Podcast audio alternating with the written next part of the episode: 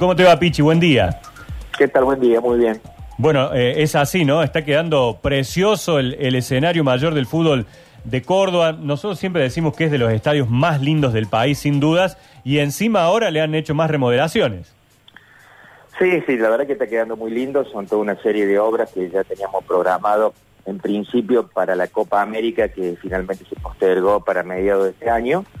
Y que bueno, la pandemia fue postergando y después, bueno, cuando comenzamos, pudimos comenzar los trabajos, eh, nada, ya estamos cerca de, de- de una primera etapa, te diría, porque también nos quedan la instalación de las luces, eh, terminar con trabajo en la zona mixta, que eso lo vamos a hacer después de la final.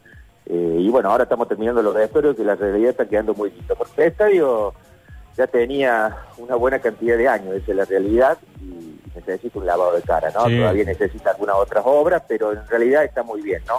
La nueva cabina de prensa que seguramente se va a inaugurar con las transmisiones del próximo 23, que quedaron realmente muy bien, y toda una serie de obras que menores que también tenemos en, en vista y que seguramente después del 23 comenzaremos.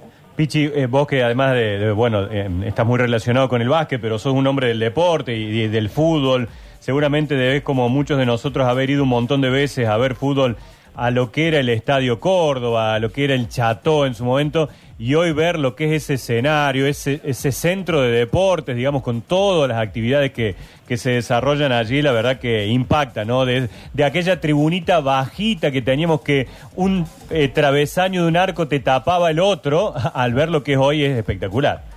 Sí, sí, es verdad, ¿no? El cambio ha sido muy notorio después de la remodelación del 2011, donde eh, se construyeron nuevos populares y la nueva techada sobre la, la Gasparini, y bueno, el cambio fue muy notorio. Y después, bueno, todo el entorno que tiene el Kempes ahora, ¿no? Con la nueva circunvalación, que tenés ese viaducto este, eh, que lo permite ver de una posición distinta a lo que es el Parque del Kempes. Mira, vos sabés que ayer teníamos una reunión de trabajo con la gente de Conmebol y hablábamos lo que podía haber sido una final con gente, ¿no? Claro. Por los espacios que cuenta el Kempes en los alrededores, los de comunicación, el Parque del Kempes, que puede ser en el futuro, quién sabe, un gran fanfest.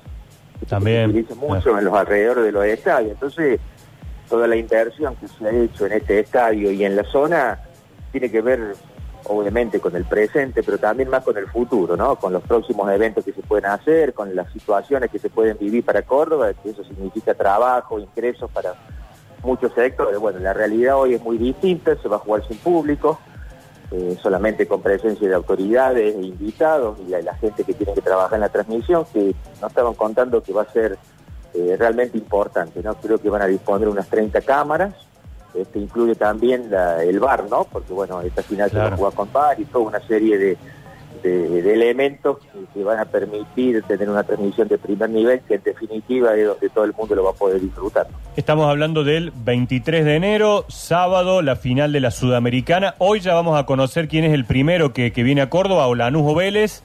Y el sábado podemos llegar a tener confirmada quizás una final argentina, si, si Defensa logra el objetivo, ¿no?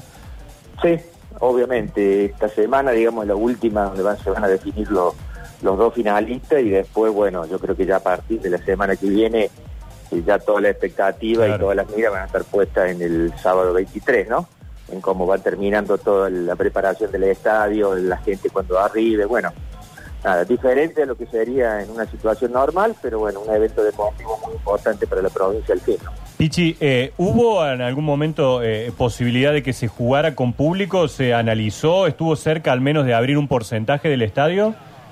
Mira, se, se pensó como una alternativa, pero si vos me decías a mí íntimamente, la- las posibilidades eran muy bajas. Claro. Uno tenía que tenerla en cuenta porque llevamos un tiempo, faltaba un tiempo importante, pero la verdad que era muy poco probable, ¿no? Claro. Sobre todo por lo que uno veía que ocurría en Europa, por, por la cantidad de casos que íbamos viendo aquí en nuestro país, pero nada, teníamos que con- contemplarlo solamente por, por la duda, pero sabíamos que era muy difícil. Imagino que el sueño, el anhelo será la Copa América, quizás jugarla con público, con algún porcentaje del- de, las tribunas abiertas.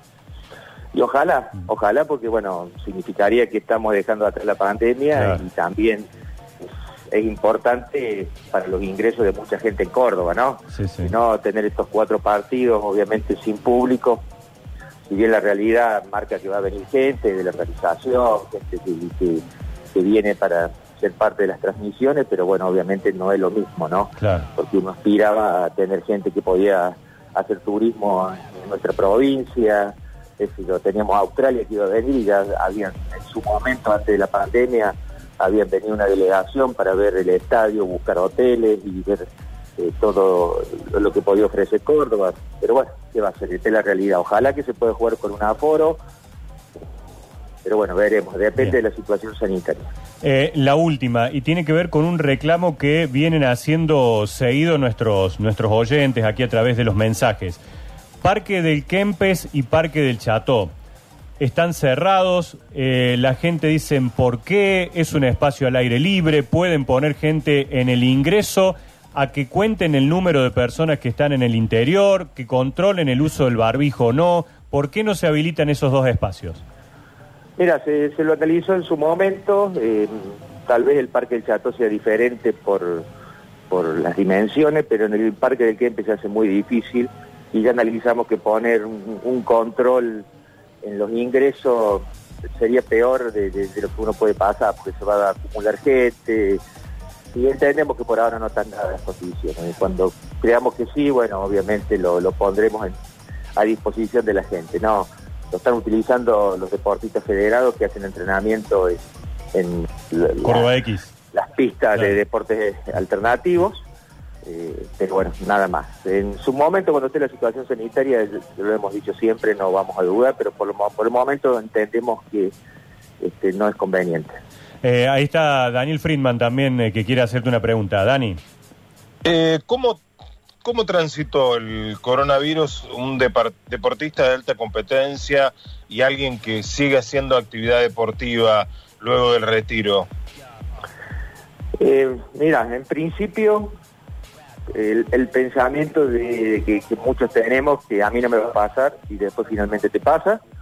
La verdad que no sé en qué lugar me lo contagié, tengo algunas sospechas, pero no, no, no certezas. Eh, te diría que lo que sentí fue una gripe fuerte, donde me sentía cansado, con un poco de fiebre, eh, pero la sorpresa fue cuando me dijeron, bueno, ¿fuiste al médico? No, bueno, anda al médico, consulta por cualquier cosa, fui, me hicieron los análisis correspondientes, me hicieron un TAC y me descubrieron neumonía.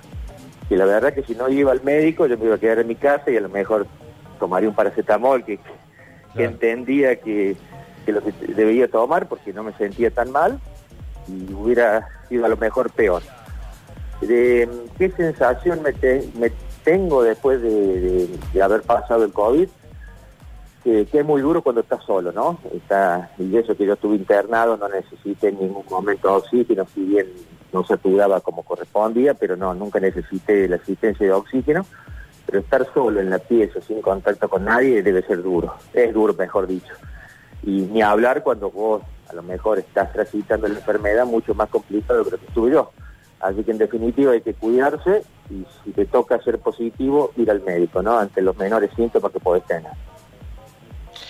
Y alguien que le ha tocado representar a, Córdoba, al país y al básquetbol en Atenas, ¿usted piensa que el VAR está matando al deporte en general? Digamos, si le tocara el VAR a, distintas actividades deportivas, no solamente el fútbol como está pasando ahora. ¿Cómo, ¿Cómo lo ves? ¿Alguna definición polémica que te haya tocado vivir con una decisión de un árbitro de, o de dos árbitros? Mira, hablando eh, yo creo que la tecnología puede asistir al deporte, ahora no la tiene que condicionar tanto. Eh, si bien no soy una experta en el fútbol, sí entiendo que, eh, a ver, por ejemplo, el básquetbol. en el básquet ahora hay unas oportunidades, se llama como challenge, que vos podés revisar, creo que tenés dos por, dos por, por partido por cada equipo en la NBA, ¿no? Donde podés protestar si te cobran un full y a lo mejor es incorrecto. Ahora, nunca si no te lo cobraron. Hasta las temporadas anteriores en la NBA, por ejemplo, había revisión en los últimos dos minutos. Pero no si a lo mejor vos no pisabas una falta. Eh, a lo mejor sí salía la pelota para un lado o para el otro. Que también creo que hay que dejarle un poco de la, la, posibilidad de equivocarse o no al árbitro, ¿no? Porque si no, en definitiva, estaríamos revisando todo el partido todo el tiempo. Y creo que en el fútbol no soy especialista, pero se, se vuelve complicado. Me tocó ver un partido, no me acuerdo fue si de Boca en algún momento, que hubo una jugada que después de un minuto y pico se paró y se revisó. No me acuerdo si fue gol o no, y lo terminaron anulando. Entonces, Hubo aquel partido ¿no? del gol de Argentina en cancha de Boca, ¿te acordás del gol de Messi? Que había pasado un montón del gol y el árbitro dio marcha atrás, atrás, atrás, atrás y cobró una infracción. Entonces me parece que eso desvirtúa un poco, ¿no? Eh, porque la posibilidad de equivocarse está. A lo mejor se tendría que rever la forma de aplicación, pero bueno, se lo dejo para los especialistas del fútbol. Yo solamente lo comparo con lo que pasa en el básquetbol. Pichi, gracias por el contacto. Bueno, éxitos en, un año más allí al frente de la Agencia Córdoba y que viene intenso porque tendremos la final de la Sudamericana, tendremos el, el ATP en, en febrero también. Bueno, después la Copa América, así que será un, un año de mucha actividad este 2021. Ojalá las condiciones de salud y la pandemia nos permita gozar ¿no? de todos estos espectáculos aquí en Córdoba. Ojalá, ojalá que sea así, un año importante después de este 2020 para el olvido, para todos. Este, así que esperemos transitarlo de la mejor manera. ¿eh? Así que bueno, nada. Muchas gracias y un saludo a todos. Un abrazo.